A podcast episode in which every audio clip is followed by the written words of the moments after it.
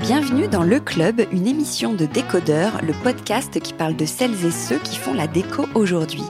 Je m'appelle Hortense Leluc et dans le club, je suis accompagnée de trois chroniqueuses, Marie Farman, Violaine Bellecroix et Billy Blanquette, des expertes de la déco, du design ou du lifestyle, pour parler de tout ça justement. Portraits, événements, idées déco, nouveautés, écologie, projets divers et variés. L'idée, c'est de partager nos repérages et nos bons plans dans la joie et la bonne humeur. Allez, bienvenue au club. Bonjour à tous. C'est le dernier épisode de la saison, dernier club et dernier épisode tout court avant euh, quelques vacances. Alors profitez bien. En plus, on aborde plein de sujets sympas. Bonjour mes filles. Bonjour mes filles. Bonjour mesdames. Bonjour les filles. Oh, c'est drôle. Bonjour les Salut filles. Hortense. Ça va Salut Hortense. Bonjour Hortense. Bonjour. Alors dans les sujets qu'on va aborder, Billy Blanquette, qui nous fait toujours autant rêver avec ses visites privées sur son blog et son Instagram, va nous parler de ce qu'on peut faire ou pas en déco quand on est locataire. C'est vrai qu'on n'est pas tous propriétaires, c'est une vraie question. Ah oui, je trouve que c'est un excellent sujet. Marie Farman, journaliste spécialisée en design et cofondatrice de la marque Ava avec la designer Charlotte Juillard, nous emmène à la Design Parade. Euh, Marie, tu vas nous décrypter ce grand euh, route du design qui a lieu tous les ans, mais surtout, tu as trouvé trois bonnes raisons d'y aller, pour nous, grand public. Exactement. Et Violaine Bellecroix, styliste, rédactrice en chef de Marie-Claire Enfant, co-animatrice du mouvement WIT Media. Toi, tu milites pour les déplacements en vélo. Voilà, mobilité douce aujourd'hui. Ah. Alors aujourd'hui, on enregistre chez Métaphore, qui fait partie de ces lieux qui offrent un nouveau cadre euh, aux entreprises qui ont besoin d'organiser une réunion un peu différente, un séminaire, un cocktail, alors que ce soit en tout petit comité ou pour une centaine de personnes, le matin, la journée, le soir ou même plusieurs jours à la suite. Bref, euh, Métaphore, ce sont trois adresses à Paris, des lieux design, bien pensés, sensible à la transition écologique euh, violaine parce que je crois qu'il y a des par exemple des chefs engagés, des aliments bio, ils sont un peu zéro plastique, etc. Donc ça peut te plaire. Super. Et surtout qui s'adapte complètement aux besoins et aux envies des, des clients. C'est vraiment une solution qui peut être pratique. Donc bravo pour ce concept et un grand merci à eux de nous accueillir ce matin. Billy, je te regarde. Oui, C'est à toi. mais c'est à Nous moi. t'écoutons pour euh, Oui. parler, euh, j'allais dire colocation, pas du tout, Non. location. Location, parce que comme l'été arrive euh, et que c'est souvent le moment où on cherche de nouvelles logs, je me suis dit que c'était quand même le timing idéal pour vous en parler. Et puis parce que j'en ai un peu marre d'entendre que sous prétexte qu'on est locataire, on ne peut rien faire niveau déco. Parce que franchement, euh, tu t'installes, on s'installe dans un nouvel appart dans lequel on va rester sans doute plusieurs années et on peut pas vivre dans une déco personnelle sous prétexte qu'un propriétaire nous l'interdirait ou nous le retiendrait sur notre caution. Moi, ça, ça me paraît euh, aberrant. Euh, je dis non. Perso, j'ai longtemps. Bah, non, non, non. J'ai longtemps été locataire et ça m'a jamais empêché de faire quoi que ce soit. À part casser des murs, ça va de soi. Et ensuite, parce que si on veut être bien dans sa tête et heureux, on l'a suffisamment répété avec Caroline dans notre livre Toi et moi, euh, il faut vivre dans un intérieur qui nous, nous ressemble et nous apporte de la joie et du bien-être. Moi, je sais pas vous, mais euh, moi, j'ai jamais eu de problème en rendant mon appart en tant que locataire parce que j'avais repeint ou fait des Ouais, et puis si au bout de 5 ans, euh, t'as un petit bout de ta caution qui part, bon, Bah, euh, parce ça. que t'as repeint, c'est pas Bah, grave. exactement. Bon, il y a quand même plusieurs choses à savoir pour être en location en toute légalité. Déjà, c'est sûr que tout ce qui est gros travaux, effectivement, on a besoin de l'accord écrit du propriétaire. Casser une cloison, retirer la cheminée, changer la moquette, on demande. À moins de tout remettre en état avant de partir, donc remonter la cloison, Ouais, la peu- moquette. Voilà. En ce qui concerne par contre les petits aménagements, et c'est le, le point qu'on va, que je vais aborder aujourd'hui, euh, on n'a pas besoin d'accord écrit du propriétaire, c'est parfaitement légal ce que je vais vous dire. Donc, ce qui veut dire, euh, mesdames, messieurs, que vous avez absolument le droit. Ah, il y a un monsieur dans la salle. Non, mais mesdames, messieurs, il y a des gens qui nous écoutent. Ah oui, les auditeurs. Bah oui, euh, tu, tu... Tout à fait. 34% d'hommes. Bah alors. C'est la fille qui connaît ces Non mais chiffres ah, tiens, il faudra faire un sujet spécial homme alors Ah la oui, prochaine fois. Non, mais beaucoup d'hommes qui écoutent. Bah voilà, c'est tu beaucoup, vois. 34. C'est pas que. Ah, euh, c'est bien. Donc messieurs, vous pouvez sortir vos boîtes à outils et vos pinceaux. Vous avez Monsieur ou le mesdames, droit. hein, vos boîtes à outils. Oui, Mais là, je parlais Oh là là, de messieurs. Cette parité dans cette émission. Mais non, mais c'est parce que là, on parlait des messieurs. Bon, bref, c'est tout à fait autorisé.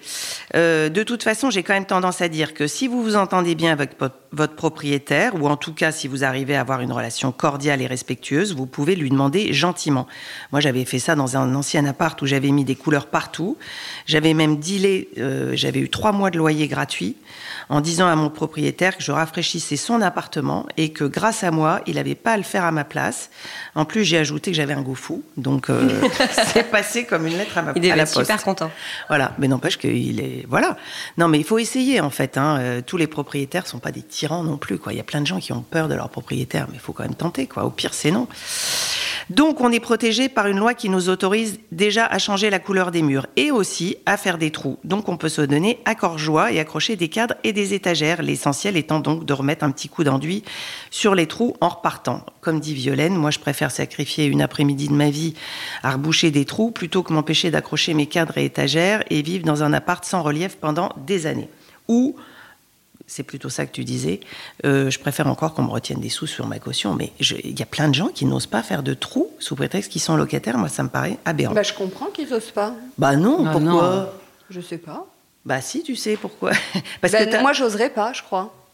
Me dire, ah bah, je suis pas vraiment chez moi. euh, Bah, t'es pas chez toi, mais si tu faire des restes trous 10 dans ans, son mur. 10 ans, tu peux Oui, pas oui, t'accrocher à un beau cadre que tu t'es. Bah attends, faut, faut penser à son équilibre, c'est très important. Après, l'enduit, euh, quand tu. Enfin, tu vois, il y a une différence de couleur quand même. Ah entre, bah euh, oui.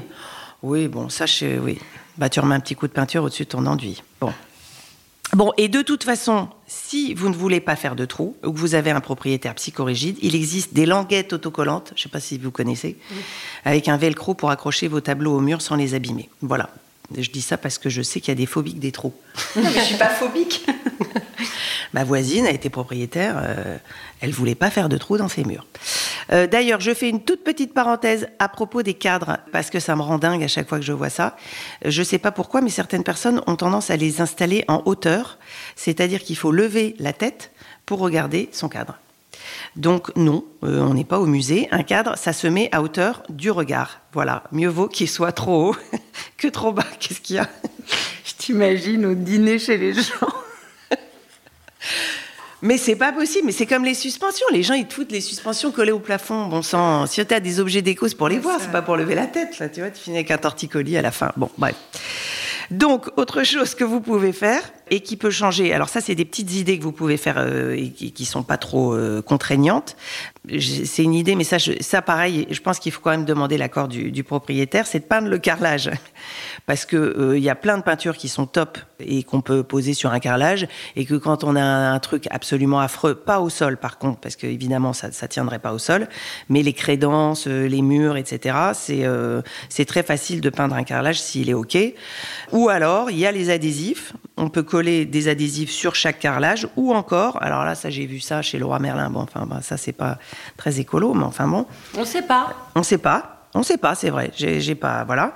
Euh, Il y des, y a des crédences. euh, tu peux coller des, des, des- comme des éliges, euh, des faux éliges. C'est hyper joli. Soit tu le colles à même le carrelage s'il est bien plat, évidemment, parce que s'il est bombé, c'est plus compliqué. Ou quand quand il n'y a pas du tout de crédence, on se fait une petite crédence, voilà, en la co- collant à T'as même des le trucs mur. autocollants. Ouais. Euh, ouais, Ou sinon, il y a des. Oui, bah ça, c'est je l'ai dit en premier si tu m'avais écouté. Ah oui, oui, pardon. Ouais. Et t'as des enduits, Et je crois. hier, tu as vu à la présentation presse Exactement. Et donc, je, je viens de le noter. Vipanel. Oui, je sais, avec il- des petits. Euh, C'est des, grands panneaux. Ouais. Bon, il y a, il y a à boire et à manger. Oui, hein, tout. y a Enfin, le non, c'est très beau, Vipanel. Non, le Mais- côté. non, mais le côté. euh, Non, c'est hyper pratique. C'est des grands panneaux qui font jusqu'à 2,50 m de haut. Et tu, ça imite le grès cérame. Bon, c'est des trucs assez classiques, mais euh, Il y a plusieurs finitions. ouais. ouais, il y a plusieurs finitions, mais il y en a des très jolies. Donc voilà. Ou sinon, dans le pire des cas, il y a quand même le lino, parce qu'il y a des linos qui sont pas trop mal et qui peuvent être quand même beaucoup plus jolis qu'un affreux carrelage. Et des linos bien pensés en plus. Que t'es même pas Tu sais, obligé de coller. des matériaux. euh, Ouais. Ouais, Tu ouais, les ouais. poses et- Ouais, ouais, il y a des trucs vachement bien. Voilà. Et puis, alors après, il y a d'autres petites idées qui m'avaient été euh, susurrées par Hortense, mais effectivement, j'y avais pas pensé, mais qui sont top. Euh, c'est tout ce qui est euh, ce que vous pouvez faire pour changer les façades des, des placards. euh, Alors, il faut que ce soit quand même idéalement des placards Ikea, mais j'ai vu qu'il y en avait aussi qui, qui, qui se mettaient sur des, des, des placards Leroy Merlin. Par exemple, il y a Plume, il y a Beauclip, il y a Relook Your Kitchen, Superfront et euh, Cubro, qui proposent donc des super jolies façades avec euh, des poignées. euh, et ça, ça change une cuisine monstrueuse. Et, c'est un euh, vrai budget, ça. hein, C'est un vrai budget, mais bon, si tu sais que tu adores Oui, ton si tu restes 10 et ans, que- ok, mais c'est voilà. un vrai budget. Ah bah c'est un vrai budget. Puis tu repars avec parce que de toute Ouais, façon, il faut remettre avec, les anciennes. voilà, Des exactement. dimensions euh, qui ne sont pas les mêmes que ton Ou, futur appart. ou tu peux aussi changer les petits détails. Tu peux changer les poignées de tes, tes, Ouais. tes portes de, de, de, de- de- d'appart ou de maison. Ou, Ou de même façade les... de cuisine. Moi, j'ai changé, j'ai mis ces Ah petits liens en cuir là, et c'est canon. Ma cuisine, oui. elle était toute euh, Bah simple voilà. et je voulais pas la refaire. Non, mais il y a plein de petits détails qu'on peut changer comme ça. Ou même les interrupteurs. T'as parfois, tu peux tu mettre des jolis interrupteurs. Bon, sachant qu'il faut quand même tout garder à la cave après, au cas où le propriétaire préfère ses interrupteurs en plastique. Mais bon. Euh, donc voilà, euh, donc je termine par ce que vous êtes censé quand même laisser en quittant les lieux de cet endroit que vous aurez tant aimé. On l'a dit, donc pas besoin de tout remettre en blanc. En partant, vous pouvez laisser vos murs décorés. Par contre, il faut nettoyer et si besoin changer les joints. Ça, euh, on peut pas laisser un appart avec des joints sales. Il faut nettoyer, c'est ce que j'ai lu, les bouches d'aération. Bon, bon, enfin, faut nettoyer de toute façon tout court. Et donc, il faut reboucher les trous. Donc euh, voilà, à vos pinceaux, à vos marteaux, Et, pas un coup de blanc bien. sur Pas tes murs. un coup de euh, Non. en partant. Ah non Si t'as peint ton Tu vois, salon ça c'est vraiment les propriétaires qui te collent la pression en disant ça, c'est agaçant. En fait, c'est pour ça que je, je, je, je dis qu'il faut en parler au proprio. Mais euh, si tu demandes, moi j'ai jamais eu de problème. Si tu dis voilà, j'ai envie de le repeindre. Ouais, mais s'il euh, te dit non, t'es bloqué. Bah s'il dit non. euh, Bah, s'il dit je- non, il dit non, c'est réglé. S'il dit Bah non, c'est réglé. Je peux pas mais- vivre dans du blanc. Bah tu changes, tu veux, tu le prends pas au moment où tu visites et tu dis Bah, tiens, au je louerais bien il faut cet voir appart. combien entretient sur ta caution. Ou alors Ouais. tu remets un coup de blanc. Mais bon, ça peut te coûter un peu cher. Mais Mm, mm. faut tenter le coup quand même. Il faut pas s'avouer vaincu dès qu'on dès qu'on s'installe quoi. Voilà, c'est ce que je dis. Je dis non. Merci beaucoup Laetitia. Euh, Billy, pardon. Billy Bah non, bah, c'est Laetitia, en vrai. derrière, ouais. Marie, alors Marie, tu nous emmènes euh, dans le sud de la France. Oui, cet été, je vous emmène dans le sud de la France, dans le Var plus exactement. Donc pour ce dernier épisode de la saison et à la veille des vacances d'été, j'ai choisi de vous parler d'un festival. Alors effectivement, c'est la saison plutôt des festivals de musique, mais moi, je vais vous parler d'un festival de design et d'architecture d'intérieur qui s'appelle le Festival Design Parade.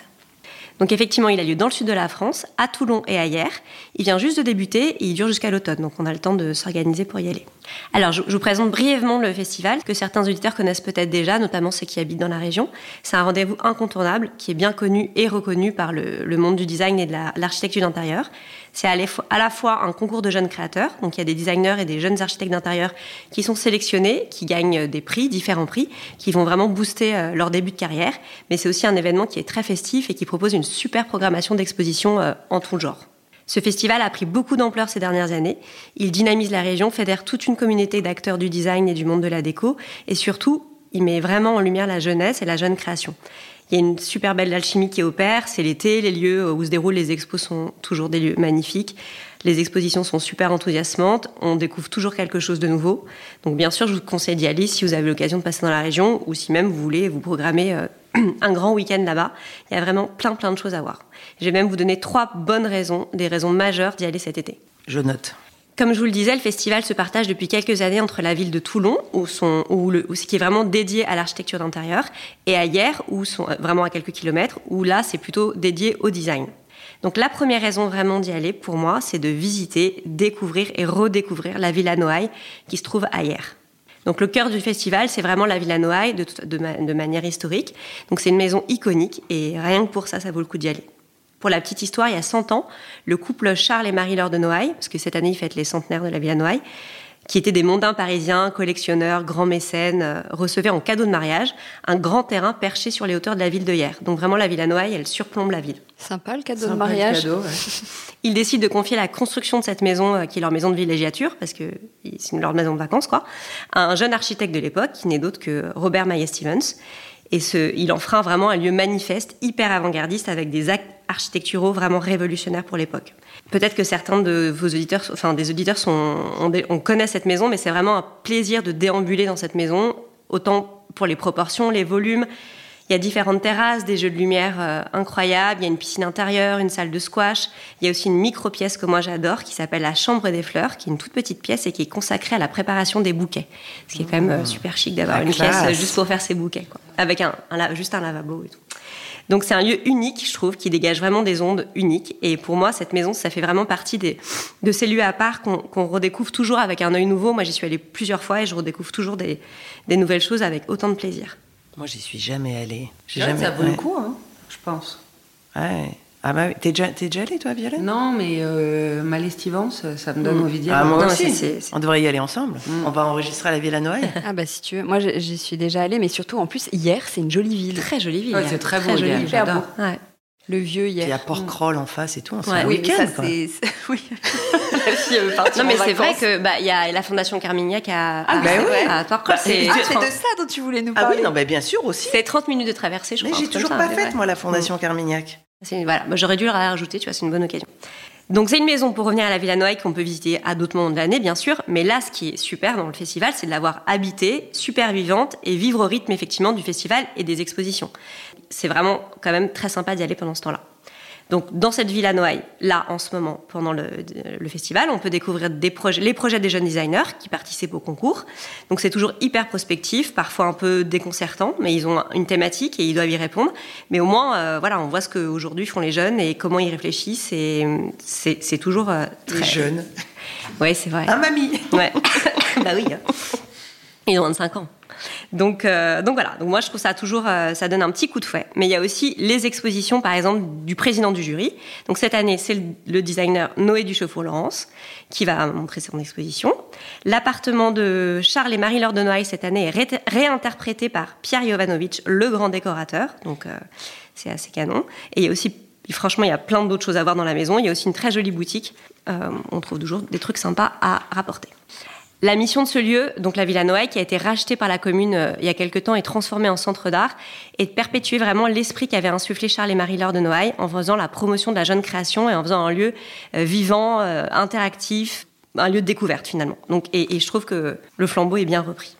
Je vais vous parler de ma deuxième raison d'aller au Festival Design Paris cette année. Donc là, on va aller à Toulon, où vraiment c'est la partie, le volet consacré à l'architecture d'intérieur. Et on va plonger dans l'univers de l'architecte Aline Asmar Daman, qui est donc la présidente cette année euh, du festival. Alors, Aline Asmar Daman, elle est architecte, elle est d'origine libanaise. Elle travaille à Paris, où elle a fondé son agence Culture in Architecture. Je trouve que c'est un très bon choix pour incarner le festival cette année. Je vais vous expliquer pourquoi. Bon, d'abord parce que c'est une femme qui aime créer des ponts entre les cultures. Et le thème récurrent du festival, c'est toujours la Méditerranée. En tant que libanaise, son regard est forcément singulier et engagé, je trouve. Et là, elle propose quelque chose de, très différent et qui mérite vraiment de, de se plonger dans son univers. Elle apporte une ouverture et un regard qui est assez singulier, je dois dire assez généreux, euh, qui est effectivement euh, très averti, mais euh, qui est empreint de joie de vivre et de partage. Elle a une force narrative très particulière.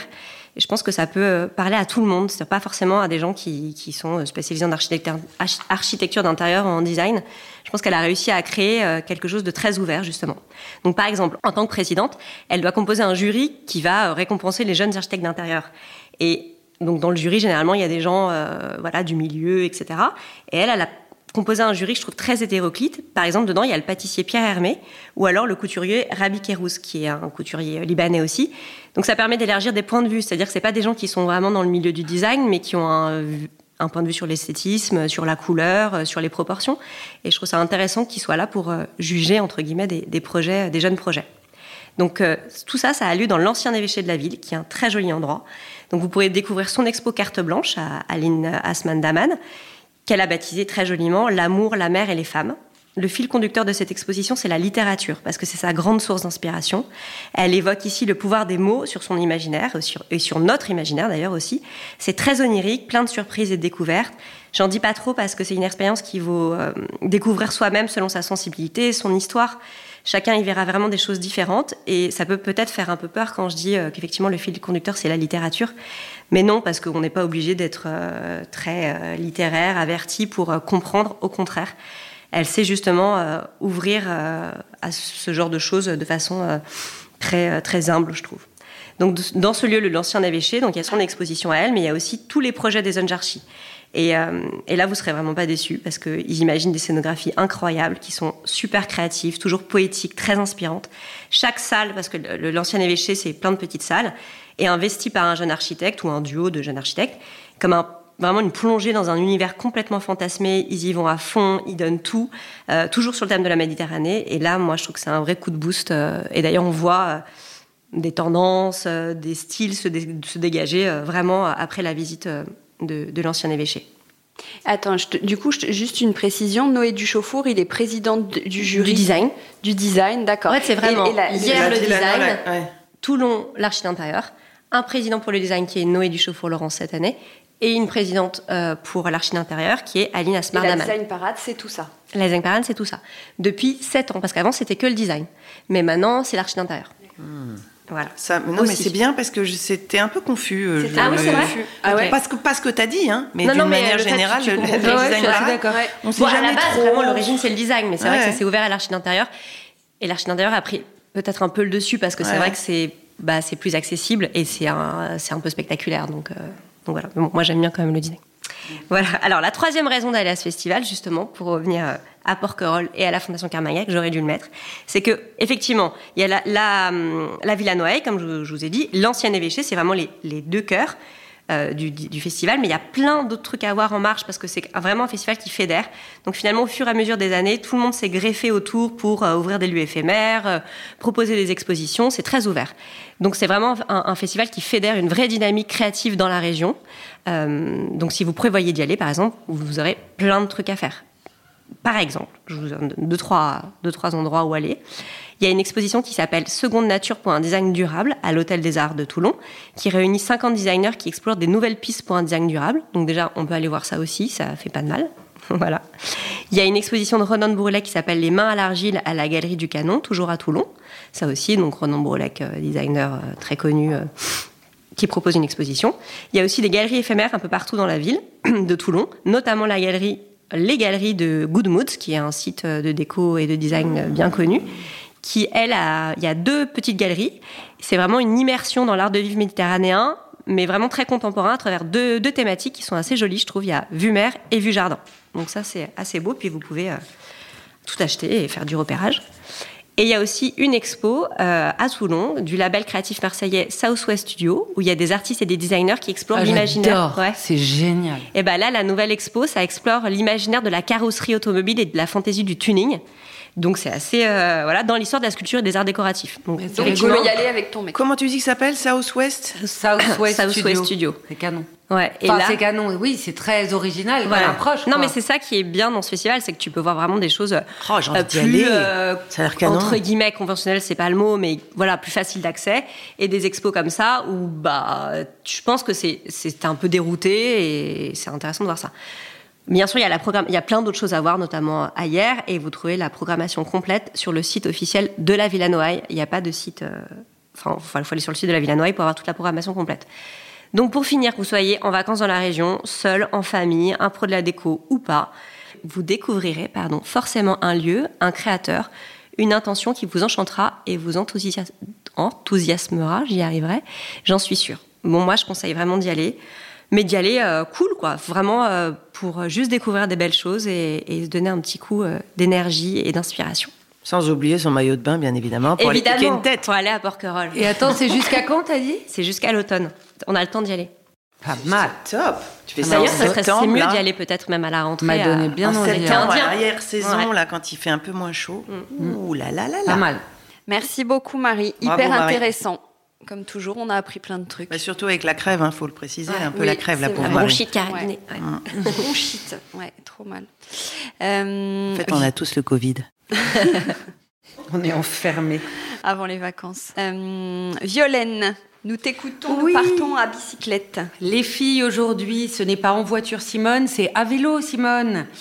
Euh, je serais déprimante juste deux minutes. On traverse quand même une méga crise climatique. Donc, euh, il faut un peu se poser des questions sur nos modes de déplacement euh, et réfléchir à une autre mobilité. C'est ce qui m'a donné envie aujourd'hui de vous euh, parler de ce nouveau lifestyle, cette nouvelle façon de vivre née au vent, cheveux libres, à vélo. Pas d'avion, si on veut des miles. Uniquement en train, oui, mais la SNCF, je les déteste. Je suis obligée d'avoir une voiture. Est-ce qu'on en achète une deuxième? Bla bla bla. Et les degrés qui continuent à monter. Alors aujourd'hui, je vais vous convaincre d'adopter un nouveau lifestyle. La voiture est morte. Vive le vélo cargo. Le Je vélo- dis non Mais oui, je t'ai vu partir. T'as fait une rando, là. T'as fait un énorme truc, là. T'en parles à la euh, fin. ouais. Pff, quelle expérience Ouais. géniale. Donc, euh, alors, je, évidemment, se mettre au vélo, euh, on, peut tous pédaler euh, tout simplement sur un vélo avec deux roues, deux pédales, un guidon, euh, tout va bien. Mais aujourd'hui, c'est vrai que la pratique du vélo à assistance électrique a quand même permis à plein de gens qui ne l'auraient jamais adopté. Euh, D'ailleurs, moi-même, euh, j'en fais partie, parce que ah, j'ai trop chaud, ah, ça monte, ah, ça descend, ah, il y a des pavés, ah, il y a machin, il y a un truc. pleut. Donc, c'est vrai que l'assistance électrique a vachement généralisé l'usage Ouais. du vélo. Donc, Avant, ça, tu pouvais sympa. pas arriver au boulot sans être euh, en nage, euh, Exactement. avec des auréoles sous les bras, quoi. Et donc que là, ça te permet euh, de pouvoir Toi, aller- parle de toi. Non, non, mais je pensais à, mon mec, à chaque fois, je lui disais, mais prends le vélo. Il me dit, mais non, avec ma chemise et tout, je peux pas, je vais être en nage. Ouais, donc c'est vrai que euh, bon, le, le- le vélo c'est quand même généralisé avec l'assistance électrique. Euh, donc aujourd'hui, tu en trouves quand même des, accessibles, on va dire. Les villes vous aident beaucoup, vous remboursent la moitié, euh, ben, pour la plupart la moitié euh, de votre vélo, donc c'est pas mal. Et le vélo cargo a quand même franchi un cap de plus, celui de transporter de lourdes charges. Parce qu'avant, oui, mais moi, euh, j'emmène mes enfants à l'école, oui, mais moi, euh, je vais faire mes courses, oui, mais moi, j'adore récupérer des trucs dans la rue, donc il faut que je rapporte ma petite commode. Et ben tout ça est possible avec le vélo cargo, donc c'est génial. Pédalons un peu pour changer la donne, limitons les émissions carbone, faisons de l'exercice quotidiennement, rendons les rues au vélo, déplaçons-nous dès que c'est possible en vélo, prenons le pli. Vous l'avez compris, j'essaye de vous convaincre. Euh, je n'ai pas dit que ceux qui habitent en dehors de Paris ou en race campagne n'avaient pas le droit ou le choix de prendre leur voiture. Je n'ai pas dit que les pouvoirs publics avaient rendu les transports nombreux et gratuits. Je n'ai pas dit que le vélo électrique de surcroît n'avait aucune empreinte carbone. Et super cher, non? Et c'est, un investissement. Et je, je précise que ça se loue aussi. hein. Moi, j'en ai loué Oui, par la, ville de euh, Paris. T'as oui, le oui. Véligo. À Paris, tu peux louer et tu peux louer aussi un vélo cargo. Bah oui, mais moi j'ai loué un vélo, euh, le rallongé, là, où tu as deux places à l'arrière. Là, je viens de faire ça. Bon, après, tu peux le louer qu'une fois pendant trois mois. Mais si tu bidouilles mais un oui, peu, mais tu ce qui est pas mal, c'est que c'est un test. C'est un test. Je trouve Bah, ça- j'en ai acheté un derrière. Et ben voilà, tu Ah ouais. testes et ensuite tu dis bah oui, c'est vrai que c'est super. Ah, mais c'est etc. génial, mais moi, ça change la Ah, vie t'as d'avoir. ça chez toi? Alors maintenant, j'ai j'ai pris un pas, le rallongé hyper long, j'ai pris avec une place à l'arrière, mais qui est suffisamment. euh, euh, tu peux mettre jusqu'à 200 kilos sur ton vélo. C'est Gaia, c'est une marque française qui est top. Ah ouais, je crois. J'en suis sûre. C'est- Je, je n'ai pas étudié celle-là euh, aujourd'hui parce qu'en en fait, il y a énormément de marques de vélos qui s'y sont mises, qui sont de plus en plus vertueuses, etc. Donc c'est difficile de faire un choix. Je fais juste une toute petite aparté sur l'empreinte carbone d'un vélo qui n'est pas euh, nulle. En effet, un vélo est en général fabriqué en Asie, pas tous. Mais en général fabriqué en Asie, ou alors ses composants sont fabriqués en Asie. Sa fabrication nécessite eau et énergie, de même que les batteries. Selon les sites Équateur, j'ai trouvé une information, c'est 116 kg de CO2 sont rejetés pour produire un vélo d'entrée de gamme. Cela passe à 229 kg pour un VAE, vélo à assistance électrique dernier cri, qui se vend aux alentours de 10 000 euros, parce qu'il y a des prix un peu délirants. Ah ouais, mais là, c'est énorme. Là. Après, ton vélo, tu l'as, et euh, tu roules euh, sans émissions Ouais. carbone. Donc, euh, Mais tu l'accroches bien aussi. hein. Et tu l'accroches bien. Ouais, et tu te promènes avec la dans batterie. Vos, dans vos contrées dangereuses. Oui, Chez voilà. moi, tu le laisses. Ouais. Euh, non, mais il y a des labels et des critères qui limitent l'empreinte carbone de votre vélo et de votre équi- équipement. Et je viens de voir que Toyota France, je ne sais pas si vous avez reçu ce communiqué cette semaine, en partenariat avec 12 Cycle, lançait son vélo cargo électrique fabriqué à Dijon, madame, à base de composants majoritairement fabriqués en France. Pas Combien mal. Combien Ça suffit. Je ne parle pas de prix aujourd'hui. Euh, cependant, même si l'empreinte carbone du vélo, c'est ce que je vous disais, qu'elle est- si- même si elle est importante, une fois que vous l'avez, vous pouvez le réparer, vous pouvez l'attacher, évidemment, vous le gardez super longtemps et vous roulez sans plus d'émissions carbone. Donc ça vaut vraiment le coup. Et ça peut aussi, même si vous vous sentez pas de vous passer de votre voiture, ça peut remplacer une deuxième voiture, par exemple, pour des Ah couples bah qui ont besoin. Donc c'est c'est vraiment euh, une pratique, je trouve, euh, hyper euh, vertueuse pour les villes. Il y a moins de voitures dans les villes, moins de voitures garées. Bon, après, il faut des parkings à vélo, d'accord, mais c'est quand même assez vertueux. Pour vous donner envie de vous y mettre, j'ai sélectionné quelques marques qui poussent le curseur très très loin, soit sur le design, soit sur... euh, l'éco-conception. Après, il y a toujours notre bon vieux Décathlon qui a bien compris qu'on avait besoin de cargo et qui en propose un à 2899 euros, dont une partie peut être prise en charge par la ville, mais je ne sais pas comment ils sont fabriqués. Je n'ai pas enquêté. Donc euh, j'ai repéré dans mon scope. Alors c'est vrai qu'on m'a parlé de Gaïa, c'est Hortense qui m'en a parlé en me disant que c'était des vélos assez maniables et légers. Donc ça c'est très important de choisir un vélo que vous vous sentez de diriger, de parce que c'est quand même des grosses machines.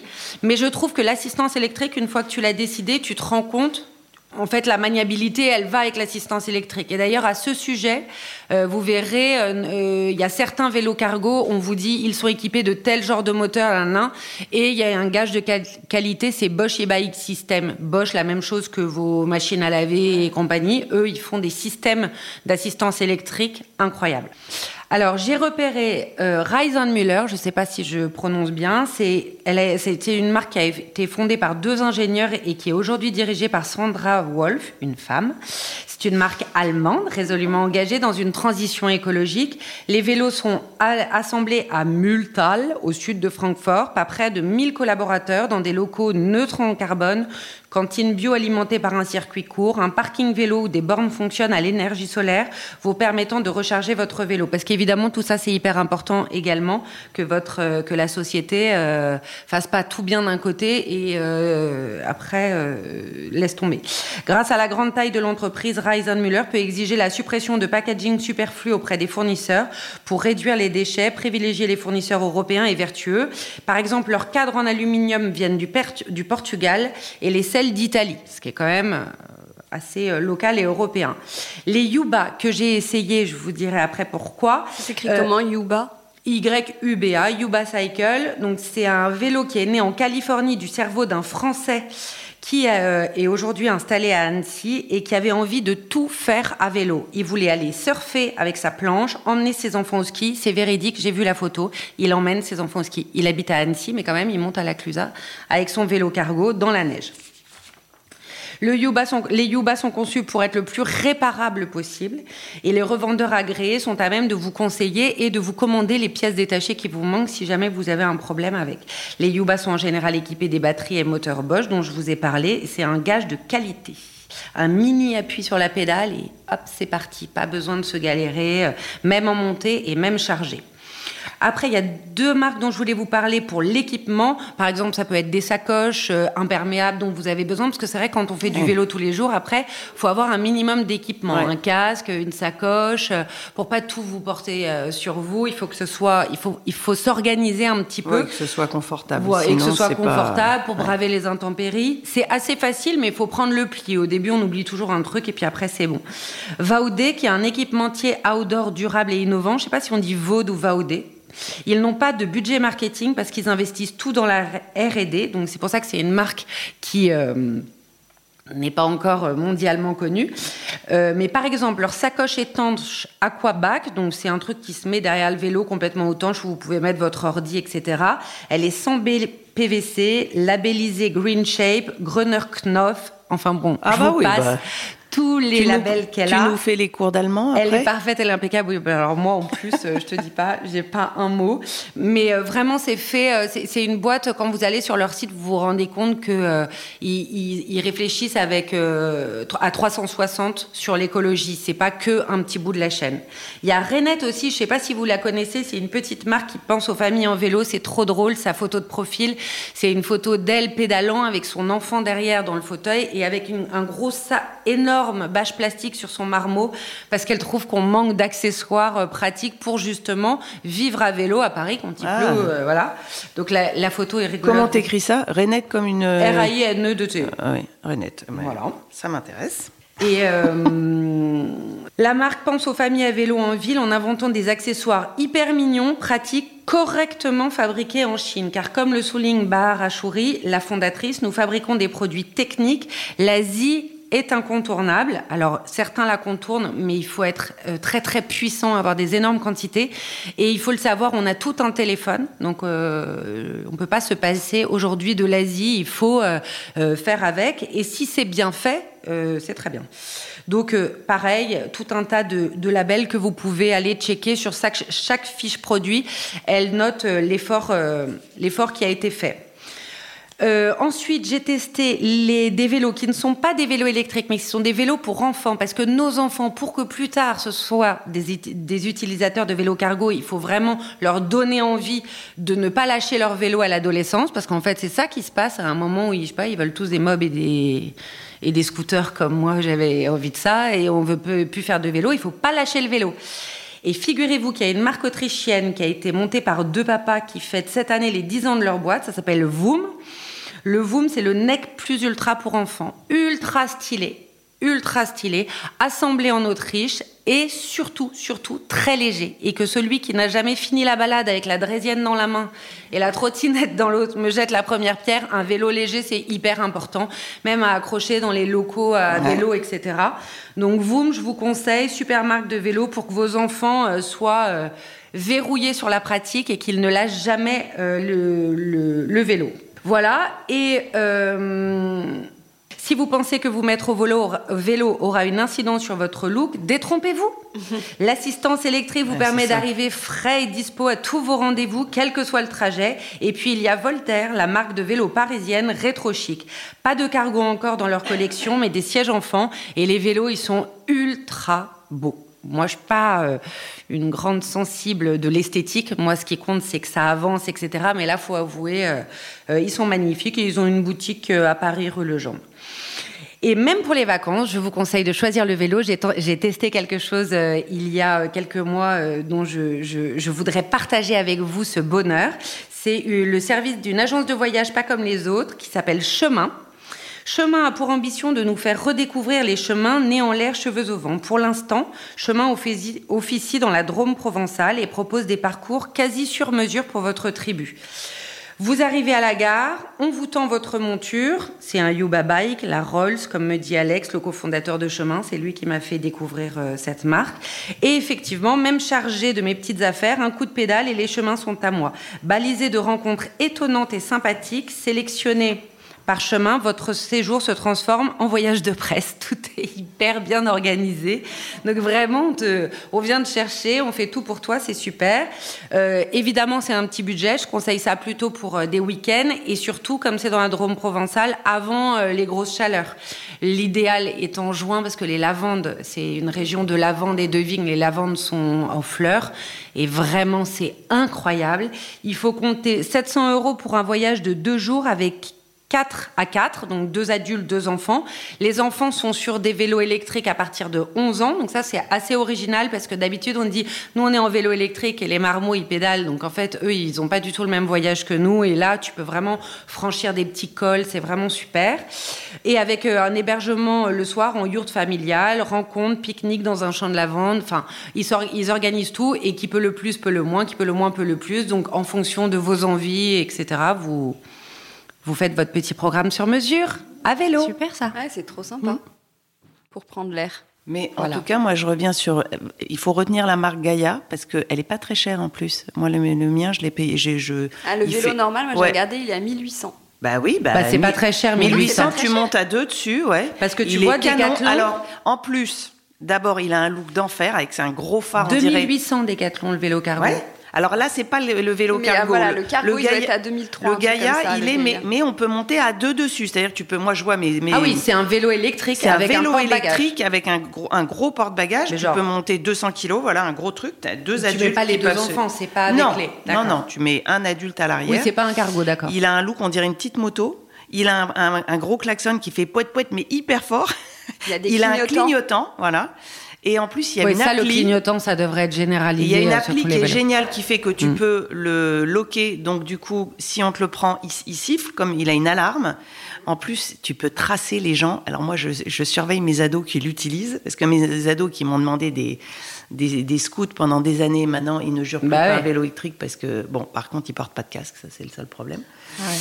Voilà, c'est encore un autre sujet. Mais il y a je- deux choses. Il faut que euh, on oblige On les casques obliger. parce que le casque Ouais. euh, obligatoire en dessous. Enfin, je veux dire, tout le monde skie avec un casque maintenant, donc mais regarde, quand pareil. tu prends un Vélib dans Paris, t'as pas de casque en fait. Bah ouais. Mais ça, je oui, trouve mais au faut moins quand t'es changer. propriétaire, Oui, oui, il faut le faire. faudrait. Mais je dis ça, moi, je j'en porte pas. Hein.